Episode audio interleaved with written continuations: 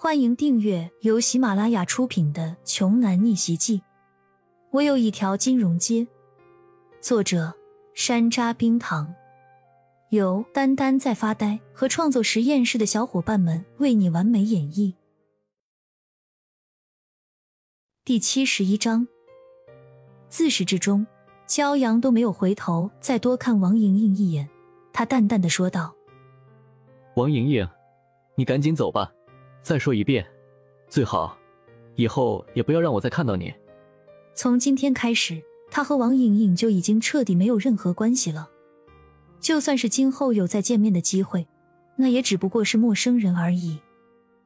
骄阳也没有心情再回聚会，头也不转的，直接跟楚韵说了一声之后，就独自离开了凯悦大酒店。半个小时之后，骄阳便回到了医馆。医馆里还是冷冷清清的。骄阳还不知道未来什么时候才能和自己的父母重逢相见，一家人在坐在一起温馨的吃饭。或许，恐怕到那个时候，自己都已经结婚生子了吧。一想到结婚，骄阳的脑海里突然不知不觉的就蹦出来了两个女生的鲜活形象，一个是温柔体贴，从小一起长大。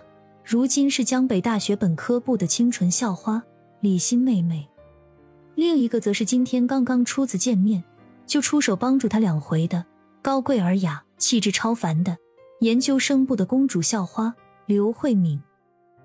一想到这两位善良又充满正义感的好姑娘，骄阳又簌簌的摇了摇头，让自己赶紧把那些复杂的思绪甩干净。正在这个时候，叮咚一声。骄阳的微信突然接收到了一条新消息，拿起手机一看，真是说曹操曹操到，刘慧敏竟然主动给他发来了信息。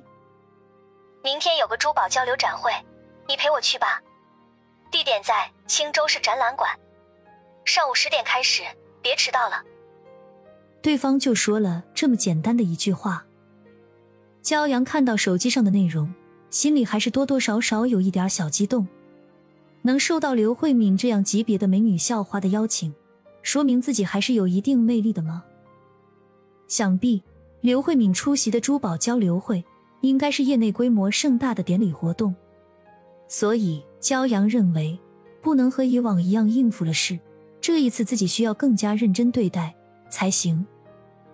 可是骄阳活了二十多年，此前从来没有被女生主动邀请过。也没有参加珠宝行业大型公众展会的经验，他到现在为止连一套像样的衣服也没有置办过。眼下当务之急，只能求助专业人士了。喂，庄九，出席大型的交流展会，都需要穿戴什么服饰啊？骄阳说出这句话，自己都觉得臊得慌。堂堂亚洲金融街的少主人，竟然连一个珠宝交流会应该穿什么都不知道。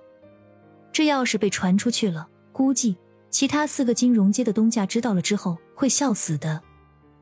不过庄九并没有嘲笑骄阳，他还是和平常一样说话稳健和蔼。少爷，您要参加的是什么类型的展会呢？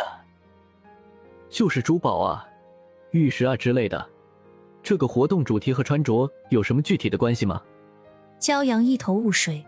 他是真心的在求教，庄九缓缓回答道：“少爷，您有所不知，参会嘉宾的穿衣打扮都要迎合展会的整体风格和调性。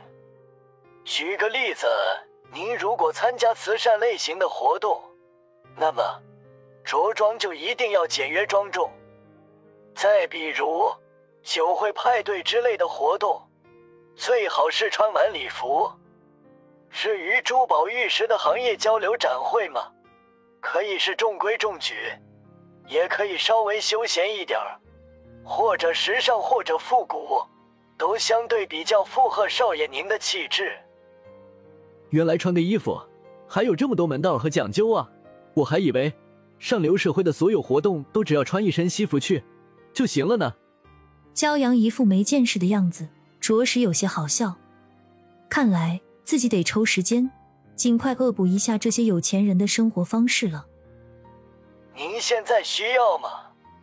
可以的话，衣服和化妆师将在半小时后抵达您那里，可以吗，少爷？庄九说道。不用这么急，明天一早送到就行。骄阳说道。挂断电话后，骄阳对着镜子摆了几个造型，闻了闻自己身上有没有什么异味，思索再三之后，还是去浴室里洗了个澡。